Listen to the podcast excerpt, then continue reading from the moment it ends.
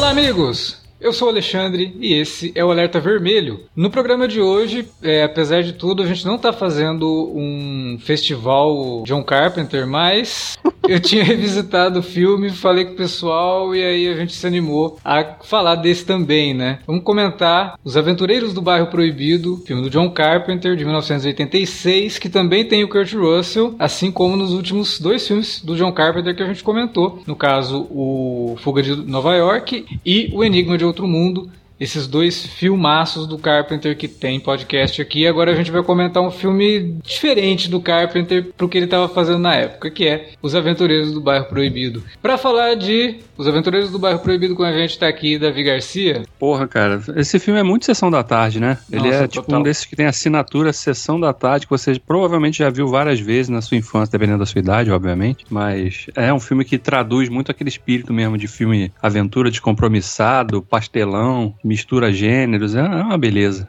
E para falar do filme tá aqui também Felipe Pereira. Pensei em começar o podcast falando alguma frase do filme, mas eu preferi copiar a mensagem que tem no Star Plus antes do filme, que é assim: aviso, esse filme possui imagens de tabaco. Achei bastante. Achei bastante peculiar, gostaria de, de passar isso pra audiência. Gente, se vocês forem ver o filme, fiquem atentos que tem imagem de tabaco, hein? Vamos falar então de Os Aventureiros do Bairro Proibido, Big Trouble in Little China, logo depois da vinhetinha. A gente já volta.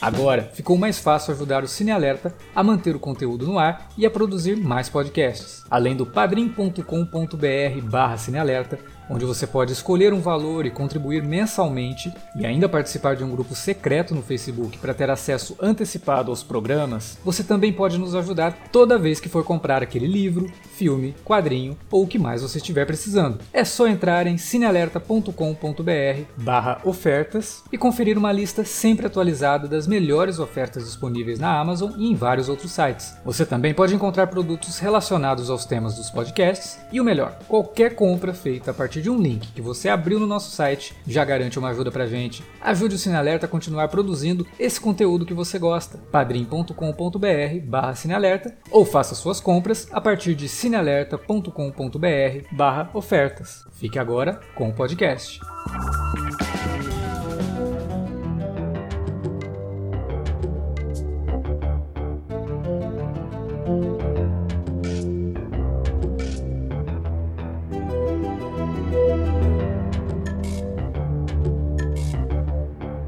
O Davi começou ali na introdução, né, falando que é um filme bem sessão da tarde, e isso eh, talvez faça do Os Aventureiros do Bairro Proibido um dos filmes mais assistidos e acessíveis, talvez, do John Carpenter. Pra quem cresceu nos anos 80, finalzinho dos anos 80 e anos 90, né? Por conta disso. Os Aventureiros do Bairro Proibido passava muito na sessão da tarde. E é um filme que ganhou muita gente por conta disso. Por conta da ação absurda, por conta dos personagens muito peculiares. E eu me lembro da primeira vez que eu vi esse filme, eu acho que eu tinha uns 10 anos. Não, eu tinha uns 10 anos. Na verdade, 9. Foi em 94. Eu lembro que eu tava na terceira série. E o filme tinha passado na sessão da tarde. E no dia seguinte, na escola, conversando assim com uma galerinha, o pessoal falando: Nossa, vocês viram aquele filme que tem o Raiden?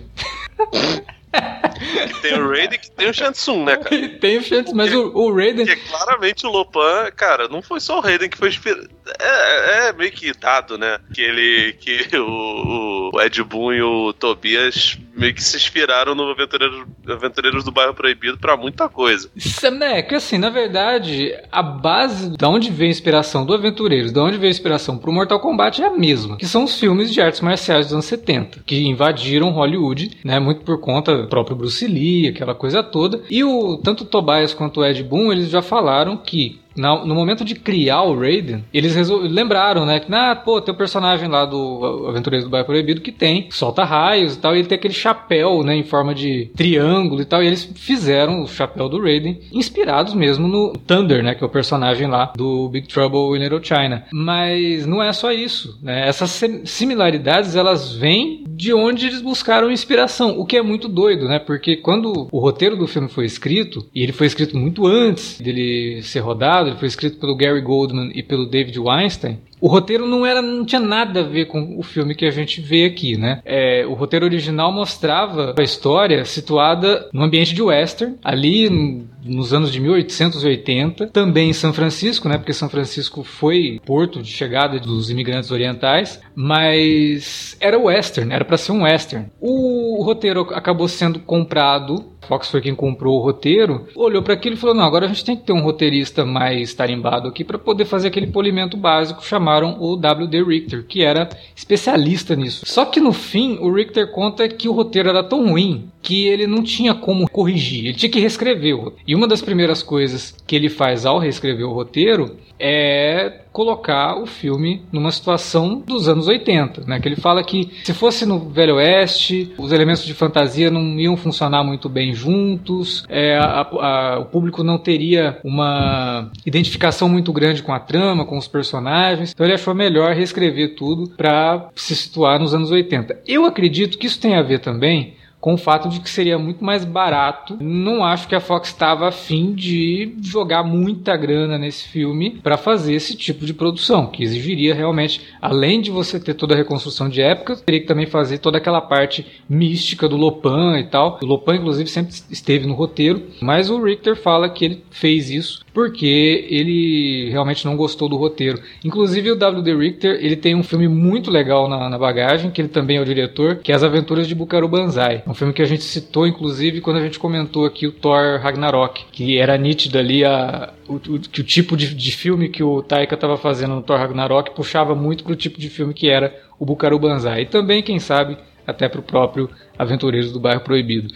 O Carpenter entra no projeto já com esse roteiro reescrito pronto, numa situação que ele estava começando a ficar um pouco desgastado de trabalhar com estúdio. Ele teve bons relacionamentos com alguns filmes, relacionamentos ruins com outros. Ele estava tentando buscar ali uma, uma espécie de conciliação entre o que ele gostaria de fazer com aquela cara do Carpenter mesmo, aquela coisa mais de filme B, de, de, de filme independente, né, como foi o Enigma de Outro Mundo, mas ao mesmo tempo tentar se colocar como um diretor que pudesse trabalhar com os estúdios dentro daquele sistema que a gente conhece que deveria fazer com que os filmes funcionassem, mas que na verdade às vezes acabam cortando muito do que os diretores querem fazer. E o Carpenter sofreu muita coisa por conta do Big Trouble in Little China, ficou assim furioso com algumas coisas que aconteceram na pós-produção do filme, né, por conta de alguns executivos e tudo mais, mas depois a gente comenta sobre isso daí. Uma curiosidade, quando o filme começa a, a produção de fato, com o Carpenter já aceitando fazer o projeto,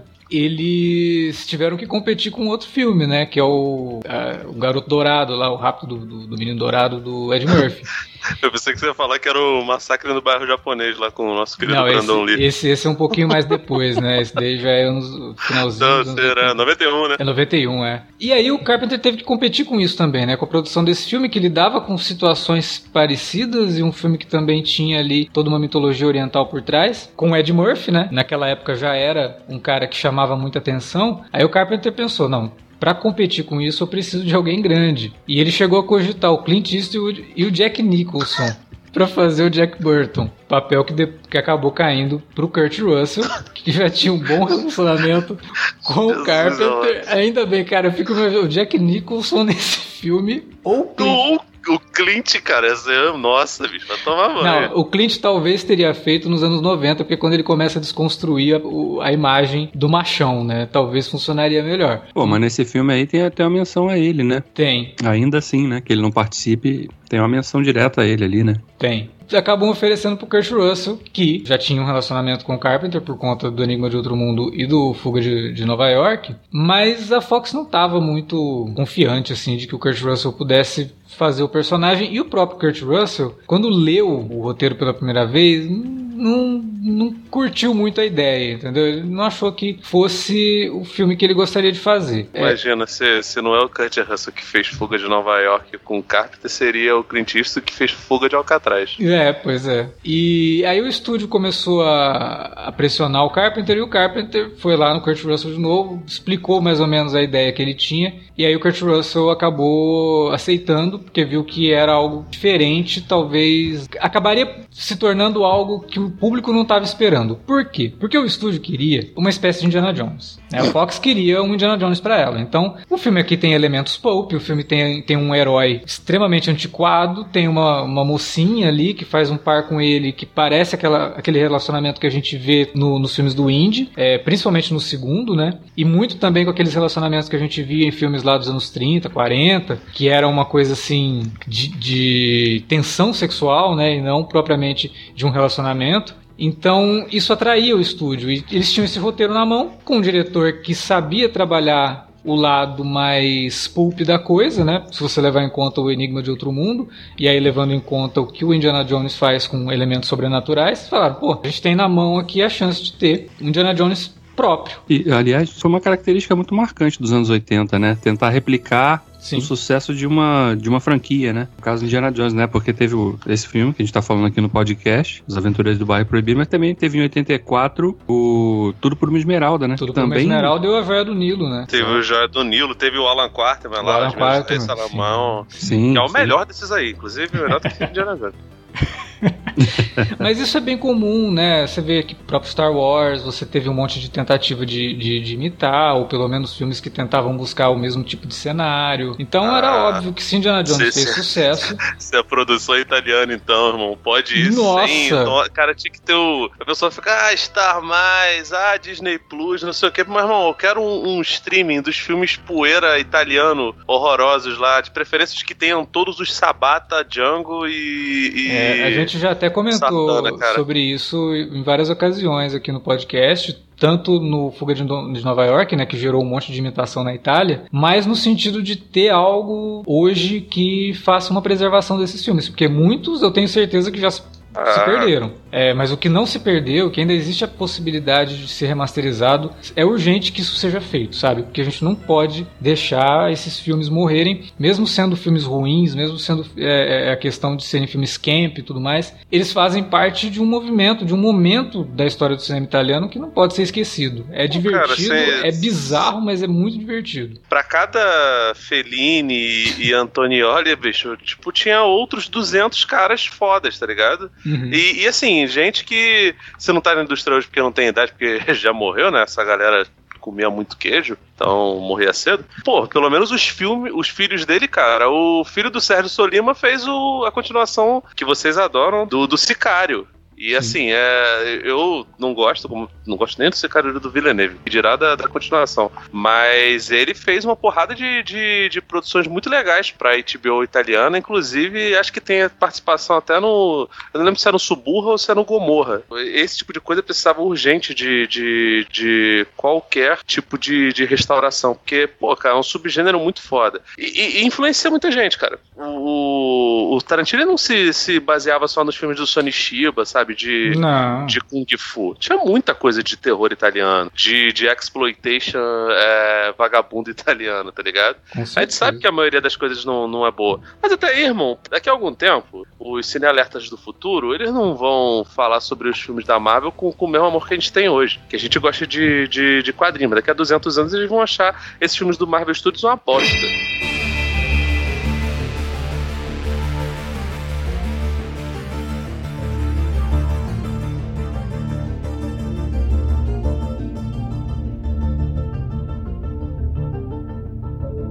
E aí começa, né, toda a produção do filme. Que, cara, assim, não vou dizer que foi uma produção conturbada, porque a gente já comentou filmes aqui com produções muito mais conturbadas, assim, mas teve uma pós-produção conturbada. O Carpenter, ele foi atrás de uma galera muito boa para fazer as cenas de Kung Fu. Ele foi atrás dos caras, assim, que é, manjavam muito, que já tinham estudado com gente que trabalhou com Bruce Lee, sabe? E também gente que fez filmes em Hong Kong e tudo mais. Ele fez, ele foi atrás do Jeff Mada, que é um, uma lenda das coreografias de artes marciais cara é muito bom.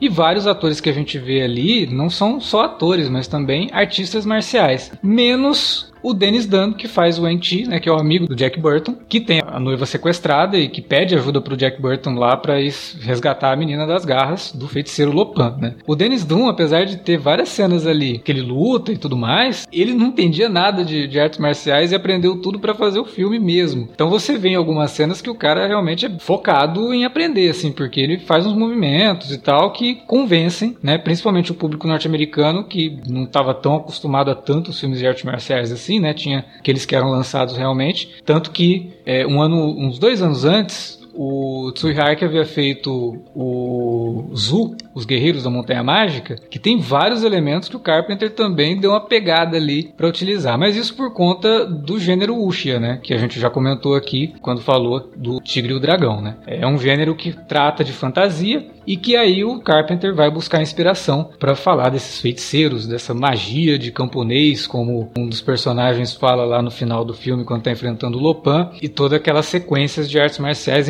envolvendo multidões de dublês que são muito legais. Mesmo hoje, eu acho que funciona muito bem. Tem algumas coisas que são meio zoadas, assim, mas porque realmente não, é, não era praia do cinema norte-americano fazer esse tipo de cena, né? É, quanto mais lá nos anos 80. Hoje, depois do Matrix, o pessoal se aperfeiçoou bastante, mas lá em 1985, 86 foi quando foi feito o Big Trouble in Little China, Os Aventureiros do Bairro Proibido, não, não tinha tanta prática assim, mas ainda assim, muita coisa funciona bem. Agora, uma curiosidade: tem um ator que a gente gosta, viu, Felipe? Que aparecem lá no meio daqueles lutadores. Ao Leong? Não, o Kerry Horiyuki Tagawa. Sério? Sério, ele tá lá no meio, cara. Que isso, cara? Ele, tá, ele é um vilão do, do Massacre no Bairro Japonês. Eu, assim, eu fiquei até impressionado agora, porque isso eu não sabia. O Ao Leong eu sabia. Sim, eu acho o mais tá foda lá. do, do Ao Leong é que ele é, ele é parte de um, de um grupo de um, de um grupo de. Não chamo de mafioso porque ma- mafioso pra mim é italiano. Né?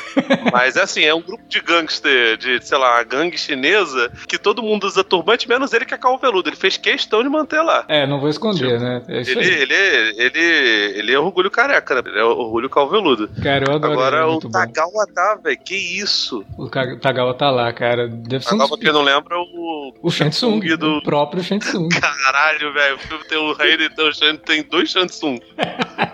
Ai, que pariu. Que maneiro. Pois é, e aí tem, o filme tem grandes momentos, assim, de sets que foram construídos, né? Tipo aquele beco onde tem aquela primeira luta que a gente vê e que o Jack Burton, né? O Kurt Russell entra ali com o caminhão. Cara, aquilo é muito bem feito, né? Porque eles tiveram que construir um beco que passasse a ideia de ser algo apertado, mas que coubesse a carroceria de um caminhão, né? Então, assim, e, e consegue, errado. cara, porque é muito legal que tem, tem uma cena que eles estão fugindo dos caras e é um take só, né? E aí eles entram numa, numa outra, num outro beco, assim, numa vielinha, e aí voltam pra onde eles estavam e a câmera seguindo. Quer dizer, porra, eles construíram um negócio muito grande mesmo pra fazer isso funcionar. Assim como depois no final que tem aquele, aquele cenário com neon, eu acho assim, é todo errado, mas é muito bom, sabe? Porque é muito anos 80, cara. Você joga um monte de coisa em neon, aí é, tipo, você tinha dúvida que era um filme dos anos 80, não tem mais, né? Tem Cara, neon. mas, assim, a real é que assim, esse filme, ele tenta. Ele, ele, ele esbarra na xenofobia várias vezes, né? Não tem Porque- como, né, cara? Nessa época. É, não- mas assim, ao mesmo tempo, ele tipo, ele meio que é. O, o, o Carpenter ele é bem cuidadoso em ser meio reverencial a, Sim. a cultura, é, cultura milenar da, da, da China, né? Tipo,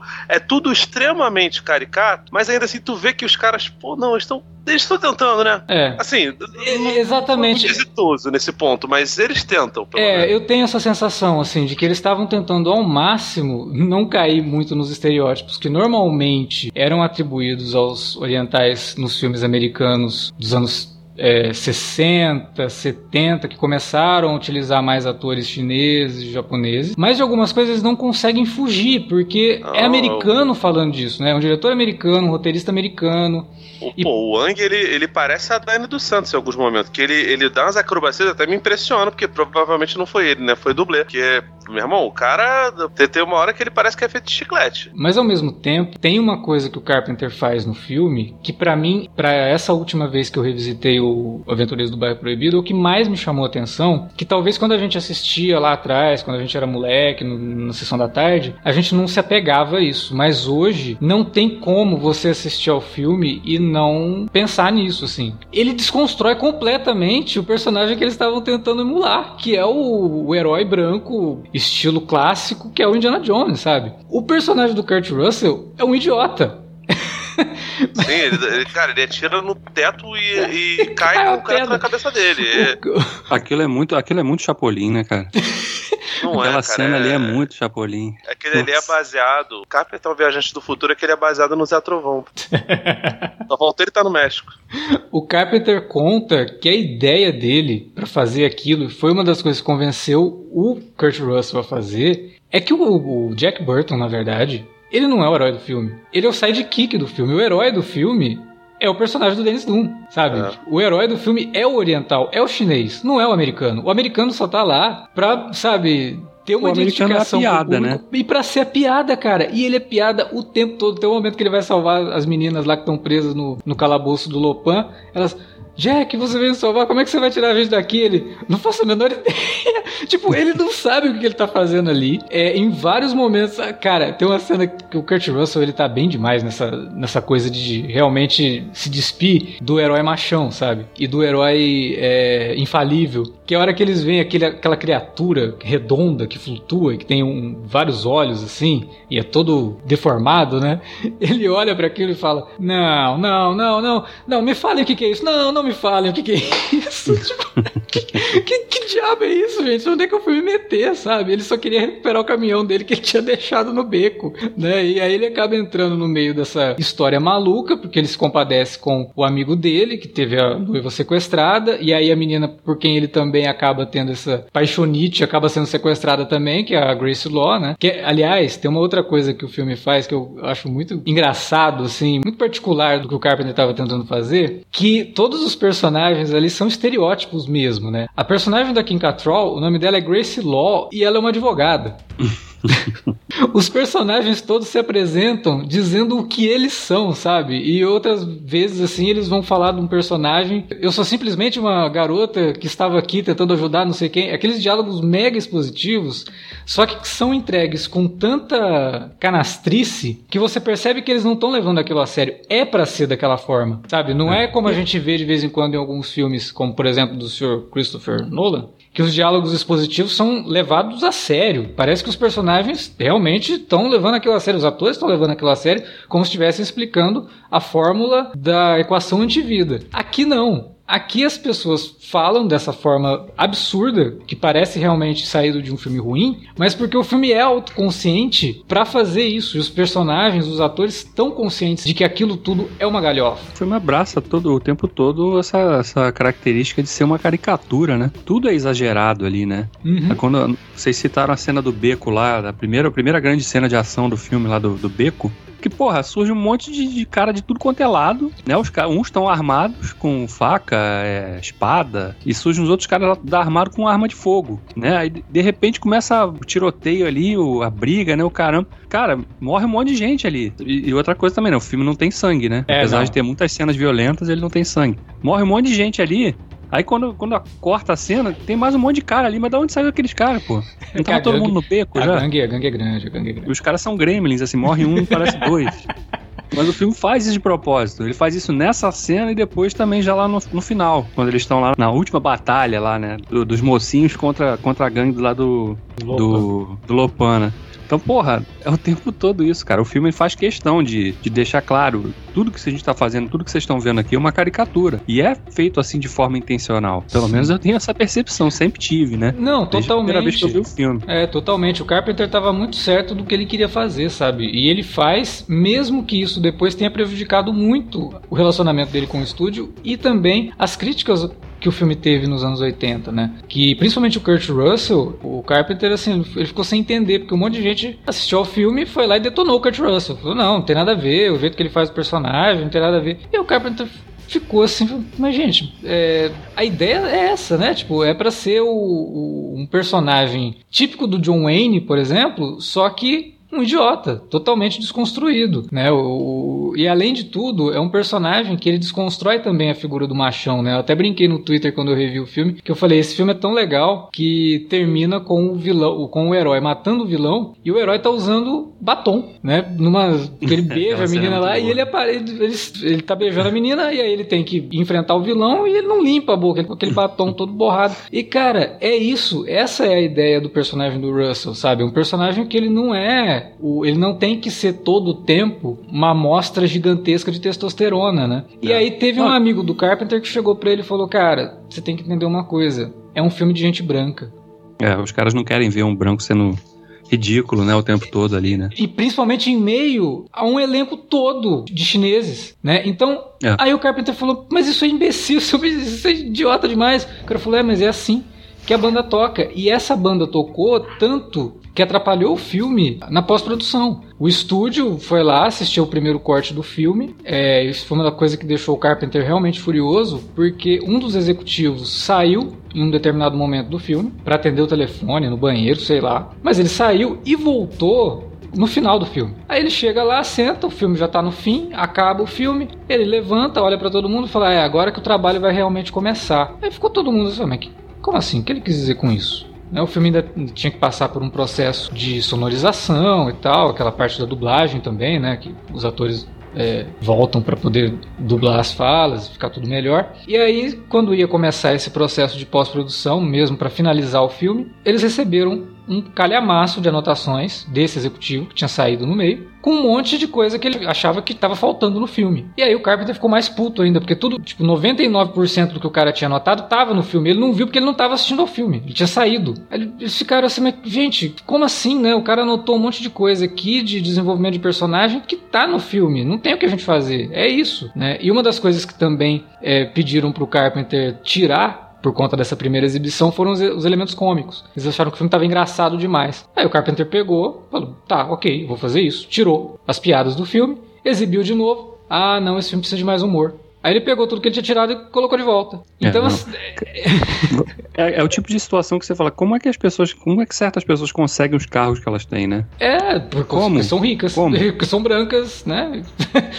Não, mas mesmo assim, né? Porque você tá falando, você tá lidando com dinheiro, né? E, é. e o imbecil, você bota um imbecil para tomar decisão. Pois é, mas é que os caras tomam a decisão pensando sempre naquilo que já se provou que dá certo. Se o Indiana Jones deu certo, vamos copiar o Indiana Jones. Mas o público, por mais que a gente fale, às vezes vezes que o público dá indícios disso. É, afinal de contas, a gente tem uma franquia Transformers gigantesca dirigida pelo Michael Bay e todos os filmes fizeram sucesso, mas o público não é idiota. O filme percebe quando você está tentando imitar uma coisa, o público percebe quando você está tentando fazer algo que aquele filme não é. Né? E, e, isso daí refletiu um pouquinho na bilheteria do filme. Né? O filme, na época, ele foi um fracasso, mas ele, como um bom cult movie, acabou ganhando um, uma, uma, legião, de, uma fãs, legião né? de, fãs, ao longo do tempo, é. com as reexibições, que, com a questão que foi do também é, é, que foi outro fenômeno também, né, da, dessa época, né? Sim. Muitos filmes dessa época é, foram fracassos de bilheteria quando estrearam Sim. e com o passar dos anos se tornaram cult e foram realmente redescobertos por outras gerações e hoje são respeitados, são bem vistos pela crítica, né?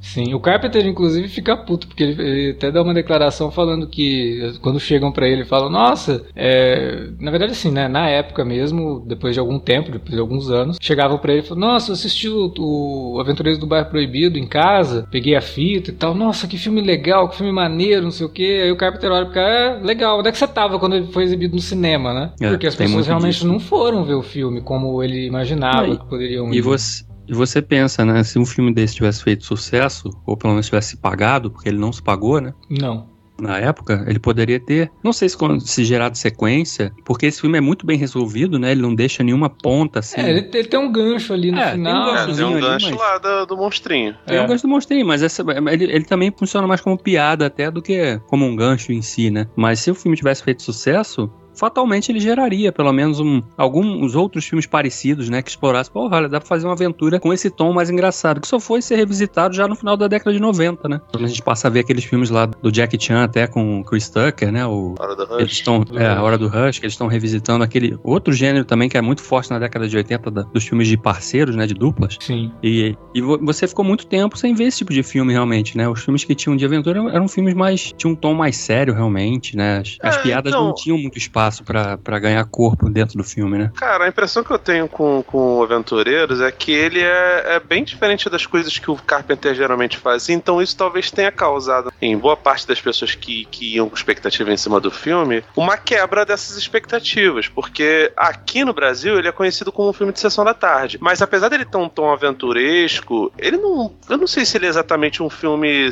Lá nos Estados Unidos se chamariam provavelmente né, de filmes de matinê, né? O, o pegando Sim. como exemplo o Indiana Jones, que era um filme baseado no que o George Lucas via nas, nas matinês dos cinemas ali do, do, dos Estados Unidos, né? Ele não é exatamente isso, sabe? Tem um tom aventuresco, mas ele é, ele é meio sombrio, né? Tem umas paradas pesadas. É, influência é, do Carpenter, né? Tipo, aquele monstro realmente é, é pesado. Não, nem, assim. nem só um monstro, assim. O bagulho de usar magia não é a magia convenção das bruxas, é a magia pesada. Personagem andrógeno, é, tipo, boa parte do branco médio que, que via o, o filme deve ter ficado bolado com essa situação. Então, Sim. assim, eu entendo completamente justificável, completamente, porque vai tomar banho, né, meu irmão? Foda-se. É quer ficar vendo os mesmos filmes sempre? Na época não tinha Netflix, mas. Sim, é, mas. É, é só você pegar as reprises do, dos filmes do, do John Wayne, cara. Sim. E, sinceramente, eu nem acho que o Jack Burton é uma paródia do John Wayne, não. Eu acho que o Jack Burton é o John, os personagens do John Wayne, cara. Só que as pessoas não, não, não tinham noção de que ele era idiota. Ele, normalmente, ele era tratado como um herói do filme. Mas, porra, cara, se você for ver os filmes de, de, de, de mocinho, cara, os mocinhos são todos idiotas. É, sei lá, acho que fora os, os western italianos, que é. os caras se fudiam e tal, pô, cara, aquilo ali é muito irreal. Nunca o John Wayne. Eu adoro os filmes do John Ford, até os que, que o John Wayne fez parte, assim, não, não os Boinas Verdes, mas o True Grit original lá, o, uhum. o Bravura Indômita, que foi bem no finalzinho da vida do Wayne, Sim. eu acho muito legal. Sim. Mas, Rio cara, Bravo eu adoro, eu acho um filmaço. Sim, o Rio Bravo é maravilhoso. Mas se você vê um herói do Oeste, blusa social laranja, que não tem um, uma paradinha de poeira, é, não. é galho? É galhofa, bicho. Sim, sim. Sabe? Então, assim, o Jack Burton, pelo menos, ele é um cara. Um cara que, que você olha e fala, ah, sei lá, ele tem uns elementos de realidade dentro dele, sabe? Uhum. Então, Não, e, é assim, é, ele é o cara comum, ele, ele é o personagem Homer Simpson, sabe? É. Imagina você colocar o cara comum que, cara, é, não é um cara de educação privilegiada nem nada no meio de uma situação em que ele não consegue entender, ele não, não faz parte da cultura dele aquilo. Ah, mano, né? eu vou te falar, sinceramente, aqui, o, o filme as coisas que acontecem no filme não fazem parte de cultura nenhuma. Porque eu, eu vou te falar, eu não lembrava de quase nada. Quando eu revi, eu fiquei, meu Deus, cara, os caras estavam muito cheirados.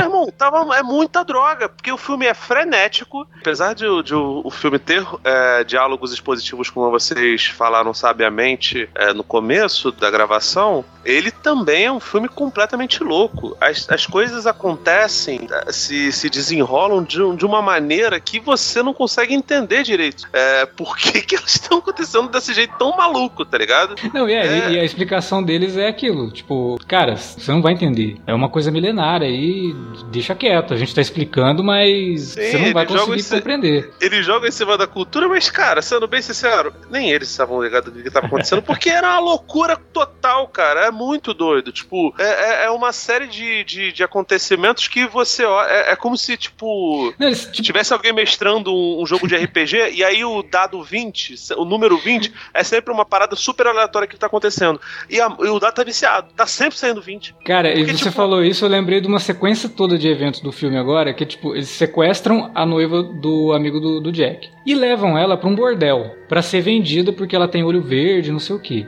E aí? É uma coisa muito rara. É, aí o Jack vai lá, ele, eles não podem mandar o, o, amigo dele, porque o amigo dele é chinês, e eles não estão esperando que um chinês vá lá comprar a menina. Estão esperando que um americano vá. Então eles mandam o Jack. Aí o Jack entra e aí tem a, a, a, dona do bordel, ela tem uma passagem secreta onde ela tá segurando a menina e você inicialmente acha que eles pegaram a menina pro Lopan. E como ela tem aquela passagem secreta, tipo, estão escondendo a menina aqui, guardando ela pro Lopan. Mas não, aí vem o Raiden do Lopan, que são, na verdade, são três, né? São três guerreiros lá, que entram no negócio, tocam terror, todo mundo pra fora, explode o negócio todo e sequestra a menina. E você para pensar e fala, mas que? Como assim? Né? Eu achei que o Lopan tinha sequestrado. Não, ela tinha sido sequestrada por uma outra galera, que provavelmente tinha sido mandada lá, porque o Lopan estava influenciando, né? Mas ele diretamente ele não, não, não chega nela. Então, realmente. Foram, foram terceirizados, cara. Aí entregaram sim, errado. Sim. É, isso, aí, isso aí é uma prévia do que vai ser os Correios aqui no Brasil, se, se privatizar. então é, Quando, muito, né? é muito nesse sentido de realmente ir acontecendo uma sequência de eventos, e essa sequência de eventos acontecem numa noite, cara. Isso é uma das coisas que eu mais gosto no filme. Ele não se passa num período longo. É uma noite. É, um, é o dia que começa ali, que o Jack chega na cidade de madrugada. Completamente louco, cara. Entra lá naquele jogo lá do, do, do, amigo dele e tal. Aí de manhãzinha ele ajuda o amigo a ir buscar a menina, a menina é sequestrada. Aí eles passam o dia tentando bolar um plano para entrar lá no, no, no, bordel. A hora que escurece, eles vão. E aí começa essa sequência toda de eventos que é muito frenética, como você falou. Principalmente para um filme dos anos 80. Talvez hoje, o público de hoje, que não tá tão acostumado com isso, vai assistir ao filme e fala: Nossa, filme parado, né? As coisas demoram para acontecer. Mas analisando ele no prisma. Ah, uma que... pessoa que, que fala isso vai, vai ver o filme no celular é. entre um tweet e um, e um, WhatsApp. Aí realmente ela é. não vai conseguir ter noção das porcaria que, que, que, que, o, que o, o capeta coloca lá. Porque o filme é surtado, cara.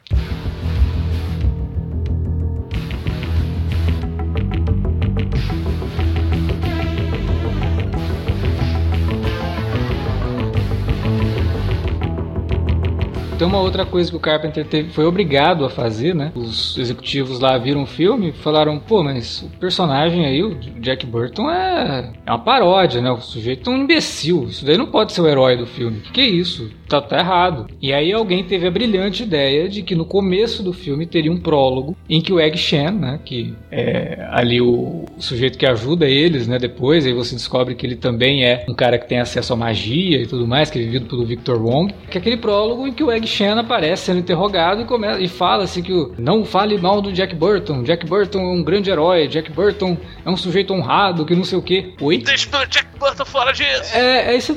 Aí você começa o filme, se você não conhece, fala, nossa, né, realmente. Aí você vai ver o filme, tipo, quem é esse Jack Burton? Porque ele não apareceu ah, porque, ainda. É, porque. É, qual é o nome dele? O Egg Shen? É, o, é, é que Egg Shen em, em chinês significa Ben Kenobi. Total, né? É o, é o Ben Kenobi é, jogando ele a... Tá, ele, tá, ele, ele tá falando a verdade, a verdade dele. Mas dependendo do ponto de vista, né? Ah, cara, isso, isso eu acho bizarro, mas acho até que cabe porque fica charmoso, né? O filme. Como o filme é engraçado, a gente. A gente Não, o legal é que o, o Carpenter literalmente só fez isso pela imagem do Jack Burton, né? Porque pediram e falou, beleza, vou fazer. Mas no filme em si, ele não, me, não mexeu, ele manteve eu sei, mas... as, as, piadas. Então, tipo, aquele todo, começo. todo tom, todo tom, cara, você vê a, a, a motivação do, do, do, nosso querido Shansung original lá, o Lopan. Ele quer pegar James a menina. Hong, cara, James Hong, Ele é maravilhoso, cara. Ele, ele é um baita de um ator de comédia. É, é, infelizmente só, só sobrou pra ele nos últimos anos, assim, é, papéis em séries como The Big Bang Theory, ele participou até de, do, do My Wife and Kids. É, mas ele é muito bom, cara. Ele é foda pra caralho. Cara, ele tá, tá nativa desde os anos 50. Ele começou Sim, fazendo cara. comédia de, em palco pra divertir os soldados que estavam na Guerra da Coreia. Cara, o cara, a carreira dele é, é uma loucura, assim. E ele recentemente até ganhou um prêmio, né? Se não me engano, por conta de fomentar e, e ajudar a fomentar a cultura asiática nos Estados Unidos e tal. Ele, ele é fantástico, cara. Ele tá em muitos filmes que a gente adora, né? Inclusive Sim, Blade ele Runner. Tá, ele tá, é, assim, é, é, visual, é tipo o Leong, né, nos filmes, no, no, Blade Runner. Pô, ele tá no Chinatown também. Nossa.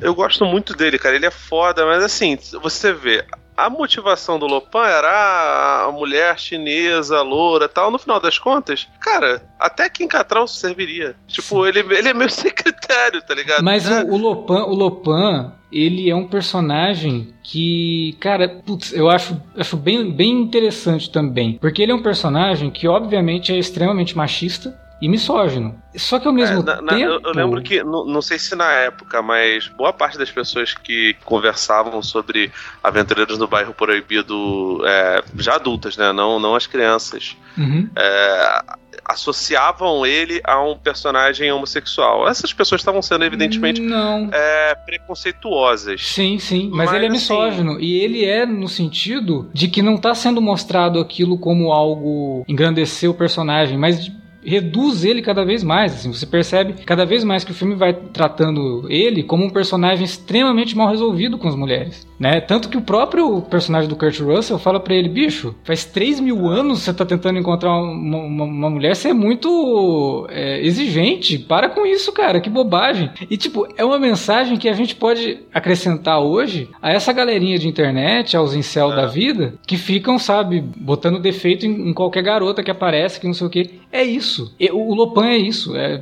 é, eu acabei de falar que o Lopan é um incel. É, basicamente ele é um incel mesmo. É, não, mas é, mas é, isso aí. E que, que não é um movimento novo, né, cara? Eu até acredito que o Lopan fazer parte disso é uma coisa tranquila, mas cabível, né? Uhum. Mas boa parte das pessoas associavam com ele ser homossexual, porque primeiro existe um preconceito gigante, né? Uma, uma Sim, homofobia latente tradicional, quase. Preocupo mais as pessoas do que o personagem nesse sentido. Sim, e o fato dele usar maquiagem mais forte. Mas até aí, cara, o Jack Burton também tá usando batom, né? No, no, no, no- no final das contas. O Coringa, em geral, acha aí que, porra, um puta de um sexy symbol. Não, brincadeira. Mas, assim, ele também usa o. Você quer um cara mais macho do que o Crust? Ou o Bozo? Cara, eu acho muito doido, cara. Eu adoro o, o rapaz lá, o ator que faz o, o nosso querido Lopan. A maquiagem dele, velho, é muito foda. E essa remasterização que fizeram, meu irmão, porra, dá, dá não só pros efeitos especiais, como os efeitos práticos ficam animais, cara. Tá, tá Sim. muito bonito, muito bonito. O, o monstrengo lá, eu deu, deu um pouco de nervoso, porque em alguns momentos tu olha assim e fala, George Lucas passou por aqui. Mas. Porque tá, tá claramente retocadíssimo. Não, né? não tá. Não tá. Não, não tem retoque nenhum nesse. Tá O negócio é o perfeito, seguinte, é que isso daí foi uma coisa que, eu- que me incentivou a rever o filme e eu falei, não, a gente tem que gravar sobre isso, né? Ele tá disponível no Star Plus, que chegou agora, né? Tá disponível Deve no ser um podcast patrocinado. Podia, podia mesmo, porque eu vou falar bem aqui do Star Plus. Porque o Star Plus trouxe pro Brasil uma versão remasterizada desse filme que não saiu em mídia física nos Estados Unidos, só na Alemanha. E é uma remasterização recente que o filme teve a partir do 35mm. A versão anterior do filme, que foi lançada em Blu-ray nos Estados Unidos e tal, ela não é boa. Ela tem um, um tom muito puxado pra tons quentes. Ela é quase sépia em algumas cenas, que é bizarro. E fez o filme perder muito disso que o Felipe tá falando, dessa, dessa questão dos efeitos visuais mesmo. Como ela foi remasterizada a partir do 35mm e foram utilizadas as cores mais próximas possíveis daquelas que a gente veria se o filme tivesse sendo exibido no 35mm, com a granulação, sabe, com o tom certo de cores, esses efeitos práticos e os efeitos visuais se encaixam muito melhor nas cenas. Então acabam ficando mais bem feitos.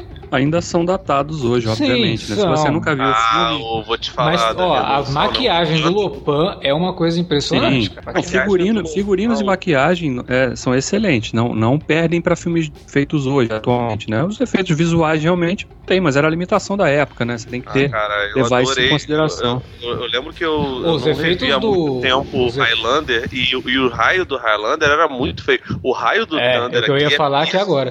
O raio dos, dos guerreiros do, do, do, do Lopan, cara, a hora que ele puxa, assim, que ele, ele faz todo um. Né, uns movimentos pra puxar o raio, a hora que ele puxa e o raio encaixa perfeitamente nos movimentos dele, cara, é muito bem feito aquilo ali, é muito bom. É, O, o chinês baiacu lá, cara, quando ele explode, É, o cachorro é- tava vendo aqui, ele se assustou. aquilo lá é bizarro, cara, aquilo é muito bizarro, mas é Ah, muito você é bom. maravilhoso, né, cara? Assim, o pior guerreiro possível. É, Porque, porque ele fica caraca, nervoso e explode, ah, né? É um kamikaze, bicho. Ele não é nem japonês. Caraca, é- nossa, cara, é, é muito ruim, porque eu- na minha cabeça, na minha lembrança, ele, ele durava menos, né? Ele dura muito, ele vai até o final, ele morre depois do Lopan. Sim, sim. Quer dizer, ele se mata, né? É, ele, ele fica triste que o Lopan É morreu. kamikaze mesmo. Se explode. É um poder inútil dele, realmente, né? Porque dá tempo do pessoal fugir, ele explode sozinho e não leva ninguém com ele. É assim, não faz muito sentido. Não, ele, e, e assim, eu, eu não sei, será que era um bagulho de um tiro só? Porque ele tenta fazer isso no começo do filme, Ele deve ter um fail safe, né, cara? Quando ele começou a armar ali, o cara falou assim, cara, tu só pode usar isso uma vez. É, deve ter Não dá- pensado. não dá pra repetir É, não, depois. deve ter um tempo limite ali pra ele. Não, volta aí. Porque ele, ele, ele infla em algum momento do filme lá no começo. Eu falei, caraca, ele já, já vai morrer agora. Aí quando, quando vê, não, ele, tipo, ele vai até o final. E o, o pior é que o personagem luta bem, né, cara? Sim. Ele luta pra caramba. Não, achei. tanto que um dos produtores do filme, o principal produtor do filme, né, que era o Larry Franco, ele fala que quando ele foi fazer a audição do personagem, o cara começou a fazer aqueles movimentos, tipo, ele chegou assim, super de boa, né? Aí começou a fazer os movimentos, Larry Franco olhou pro Carpenter assim, tipo, caralho, que? Quem é esse cara? Como assim, né? E aí, é lógico que ele tá no filme, ele tem que estar no filme. A gente achou o cara perfeito, né? E ele realmente é muito bom, cara. É o que eu falei, tem uma galera ali que tava muito acostumada a fazer os filmes de artes marciais. E é o que ajuda muito nas cenas de ação. Porque se pegasse uma galera despreparada só por ser chinesa, não ia rolar. Porque, obviamente, o Carpenter, por melhor que seja, ele não tem o know-how de fazer filme de arte marcial, sabe? Com qualidade de. de- Não, é. Filme E, e- precisa da dedicação do elenco, porque, por exemplo, esse cara, você imagina a luta que o Carpenter convencer ele a, ó, cara, você vai explodir. Sim. E depois É tem que um- limpar o cenário. Porra. É um esforço, cara. E, e a pele dele estica, sabe? É. Então, pô, é um trabalho de ator grande, sabe? Ele ganhou um adicional por isso, inclusive. Sim, sim.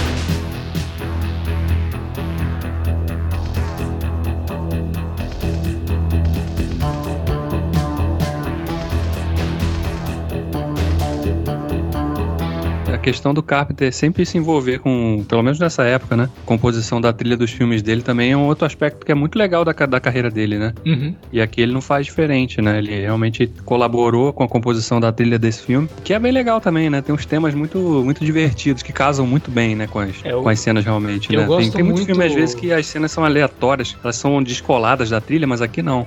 Aqui Oh. elas complementam realmente o que a gente tá vendo na cena, né? Eu gosto muito das trilhas do Carpenter, e aí assistindo ao filme, né, até comentei com a minha esposa, você tá vendo onde que veio a inspiração pra, pra, pra trilha sonora do Stranger Things, né? Porque, total, aquele sintetizador e tal, Não, ele- dava muito. Eles inclusive citam, citam é, é, esse termo no, no filme, né?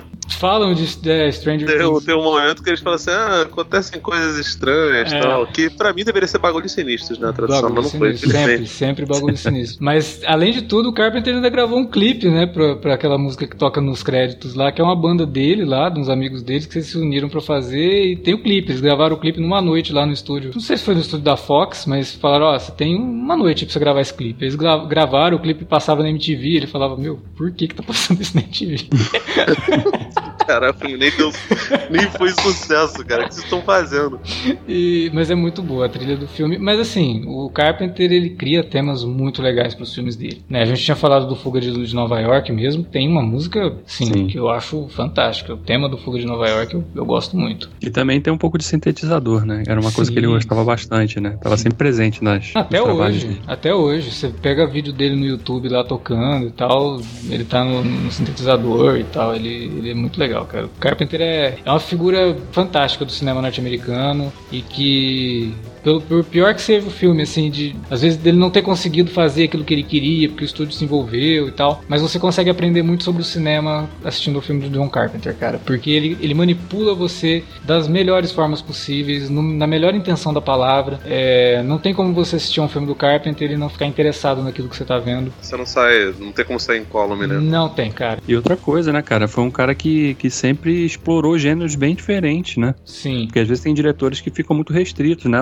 Faz filme de aventura, só faz filme de drama. Ele é Ele muito não, ele fez- famoso entre os fãs de filme de terror, mas ele não fez Sim. só terror, ele tem filme policial, ele tem drama, É, então, ele, mas ele tem isso acontece porque, porque por mais que ele seja um cara bastante versátil, de fato eu também acho que ele é versátil, ele é um cara muito fiel às suas origens, tá Uhum. ligado? Todos os filmes dele você percebe que tem muitos elementos, especialmente de, de, de, de filmes trash, filmes B, filmes de, de terror. A Exatamente. criatura que, que fica, que inclusive ela apresenta uma maneira muito maravilhosa, ela tá dentro de um. É tipo um sarcófago, né? Sim. É, não sei se sarcófago é só egípcio, aquele não é egípcio, né? Evidentemente, mas é um sarcófago que é tipo uma máscara assim, e tem um buraquinho dos olhos, aí você vê uns olhos meio vermelhos e amarelos ali.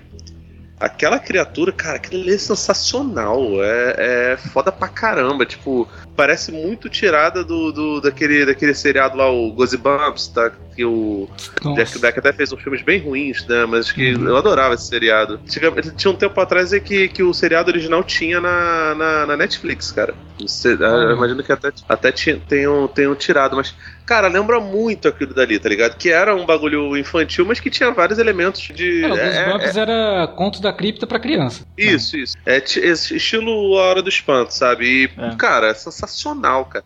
Aquilo dali é muito filme de, de, de terror dos anos é, 70 e 80, só que feito de maneira meio cara, né? Porque aquilo dali não deve ter sido barato, não. Não, e é provavelmente maneiro, né? E provavelmente ele sempre tirava essas histórias aí das sessões matinês que ele assistia quando era garoto, ah, talvez, com né? certeza. Né? Ele se interessava pelo, pelo gênero e é. fazia as referências lá. Então, assim, o nego gosta muito de dar uma mamada no, no, Tarantino. Até acho que ele é um cara, uma filmografia mamável mesmo. Mas, meu irmão, não é novidade, não, cara. Tem um monte de diretor que, que faz referência aos, aos filmes clássicos e, e especialmente as escolas que, que não são tão valorizadas, muito antes do Tarantino. É, é, só tu ver, o Brian De Palma, ele adorava fazer referências é, mais óbvias como aos Hitchcock, uhum. que às vezes chamava ele de, de Little Hitchcock, mas também é muito cinema eh, italiano de terror. O Giallo lá. Giallo que, total. Que tá em voga por conta do, do, do Maligno lá, do, do James Wan. É, mas o Brian De Palma também fazia isso. é um contemporâneo do, do, do Carpenter. Também fez filmes de terror, mas ele não é tão louvado fãs de, de, de, filmes de terror como, como é o Carpenter, né? Porque de fato o Carpenter, acho que principalmente por causa do Halloween, né? E Príncipe das Trevas, eles vivem, que são filmes que, que, que tem esses elementos. Apesar de eu, de eu não achar nenhum desses filmes assim amedrontador.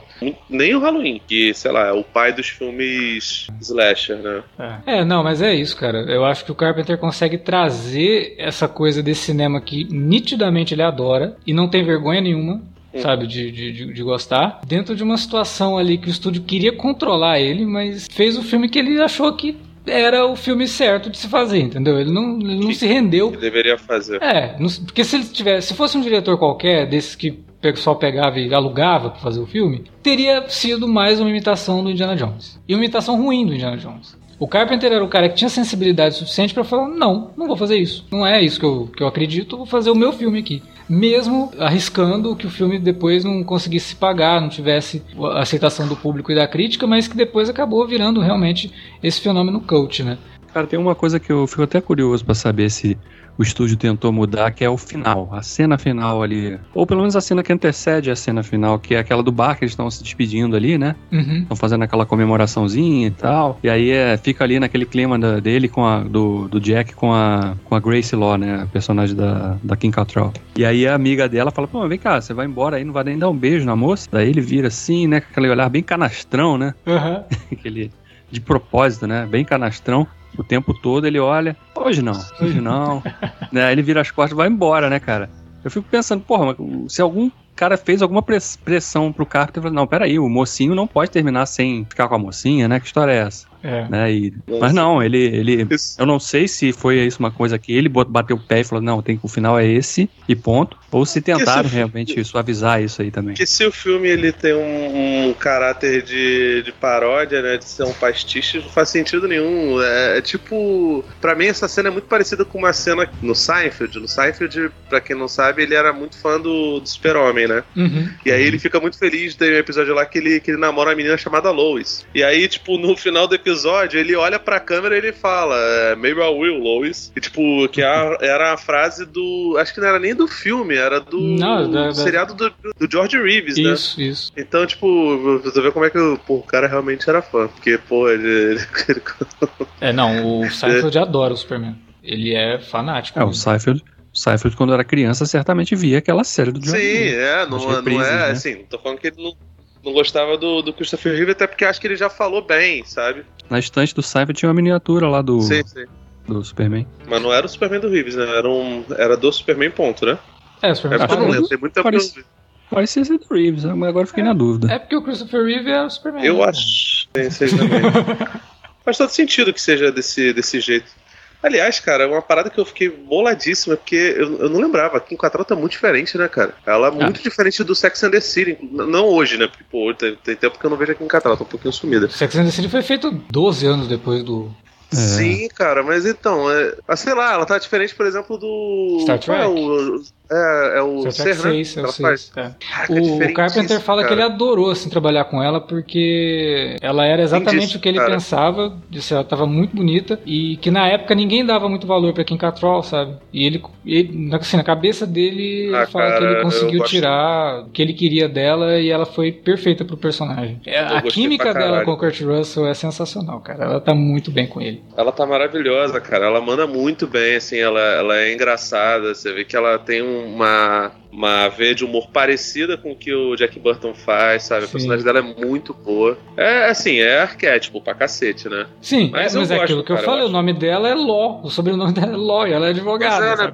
Porra, Não tem muito pra onde correr, né, querido? sim. Mas, cara, eu gostei pra cacete. Achei muito boa a participação dela. A outra menina, enfim, chinesa nada, né, velho? É, Que porque também não tem muito. É, porque ela não tinha muito o É, que fazer no a filme. Lana então. Lang, né?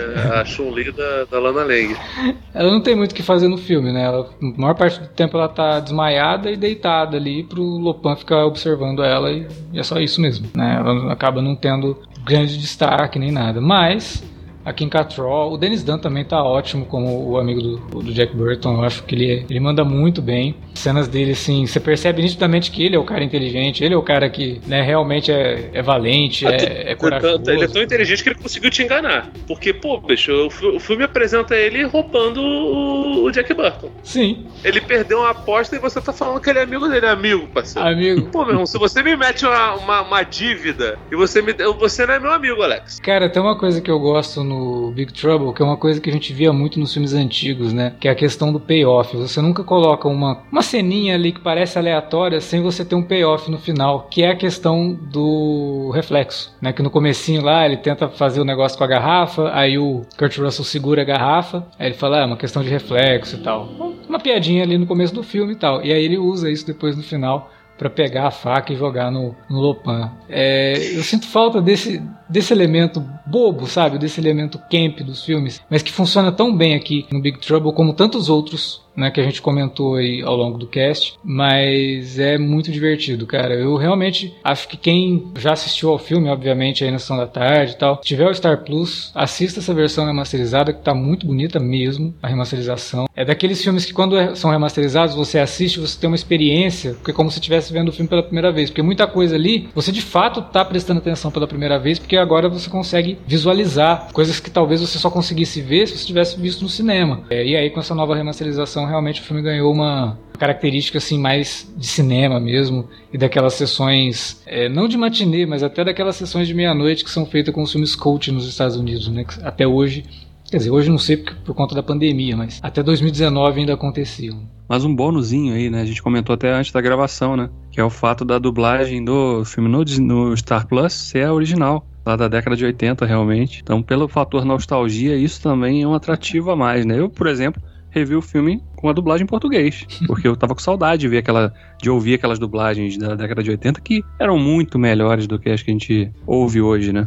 É, tinham muita personalidade, de fato. Eu vou te confessar, eu já falei isso em vários podcasts aqui, eu não consigo. Principalmente num filme, como eu acabei de falar, que foi remasterizado dessa forma, que tá com uma imagem maravilhosa, eu não consigo assistir essas dublagens antigas justamente por conta da qualidade do som da dublagem não casar com o que você tá vendo no filme. Então eu prefiro sempre ver no original, até por conta de que o som também foi remasterizado e tá muito bom. Mas pra sessão nostalgia ficar completa, quem não se importa muito com esse tipo de coisa, ter a dublagem original disponível aí no, no Star Plus é um, é um, um fator para quem resolver revisitar o filme. Você pode ver as duas versões, né? Ou veja com o dublado e veja no, no áudio original, pra notar a diferença também. Em 2015 chegou a surgir um boato, boato não, foi até confirmado pelo próprio, né, o Dwayne Johnson estaria desenvolvendo um remake e ele faria o Jack Burton, mas não foi pra frente, né? Depois acabou sendo desmentido, falando que na verdade não seria um remake, e sim uma sequência, uma continuação do filme anterior. É, eles não tinham intenção nenhuma de substituir o Kurt Russell e talvez levaria ali pro próprio Kurt Russell passando o bastão para um filho, alguma coisa desse tipo. Acabou não acontecendo, mas a Boom Studios lançou algumas coisas em quadrinhos do Aventureiros do Bairro Proibido, incluindo coisas que foram escritas pelo próprio Carpenter, né, em 2014. Algumas minisséries, teve até uma- um encontro entre o Jack Burton e o Snake Plissken, num crossover ali com Fuga de Nova York e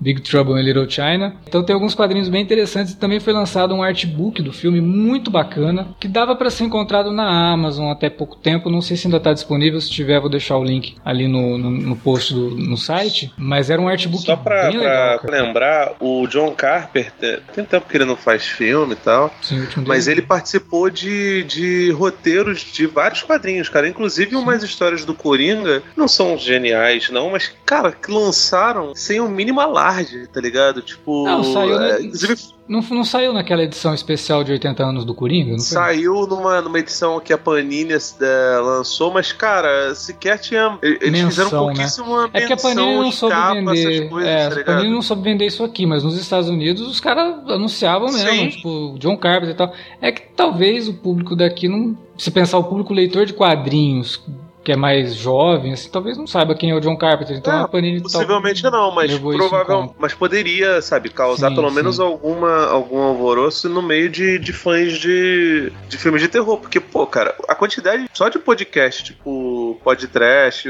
os podcasts do, do, do Masmorra lá da, da nossa querida Angélica que tem tempo que não grava com a gente, que abordam temas de filmes de terror e que são extremamente fãs do, do John Carpenter é enorme, sabe? Uhum. Existem comunidades de, de redes sociais sociais, né? As poucas pessoas que ainda utilizam o Facebook, boa parte delas são, são gente desse, desse nicho, que, que gosta de, de, de filmes de terror, vem filme de terror o tempo todo, o ano inteiro, e provavelmente se interessariam por ler a história do Coringa que tem o roteiro do, do, do Carpenter. Se não todo mundo, pelo menos um nichozinho, sabe? Sim. E foi realmente sem alarde nenhum. E, e o Carpenter é, é bom, né, cara? Eu gosto dos roteiros dele. A maioria dos filmes dele tem roteiro dele, ou, ou roteiro com alguém. Se o roteiro não é dele, ele coloca coisa coisa dele muda a coisa do roteiro. Aconteceu isso no, no, no, Aventureiros, inclusive. Ele trocou algumas coisas e tal. É o que a gente falou, ele faz do jeito que ele acha que tem que fazer, entendeu?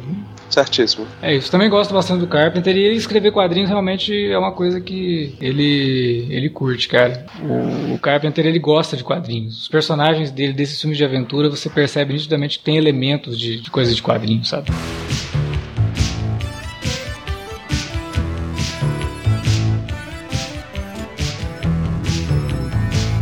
Isso que a gente tinha para comentar sobre Os Aventureiros do Bairro Proibido. Agora a gente quer saber de você aí que nos ouviu. Você assistiu ao filme na sessão da tarde? Lembra quando foi a primeira vez que assistiu? Gosta do filme? Fala pra gente na área de comentários. Se não conhece o filme, se interessou e vai assistir lá no Star Plus, fala pra gente o que você achou também aí na área de comentários ou entre em contato com a gente nas redes sociais lá no facebook.com barra Cinealerta ou no arroba Cinealerta no Twitter. Utilize as redes também para divulgar o nosso conteúdo. É isso, a gente espera que vocês tenham se divertido ouvindo nossos comentários sobre esse divertidíssimo filme do John Carpenter e tenham se divertido tanto quanto a gente se divertiu em gravar e principalmente em rever o filme para poder gravar, né? A gente volta daqui 15 dias com mais podcast, mais Alerta Vermelho. Valeu pela audiência e até a próxima.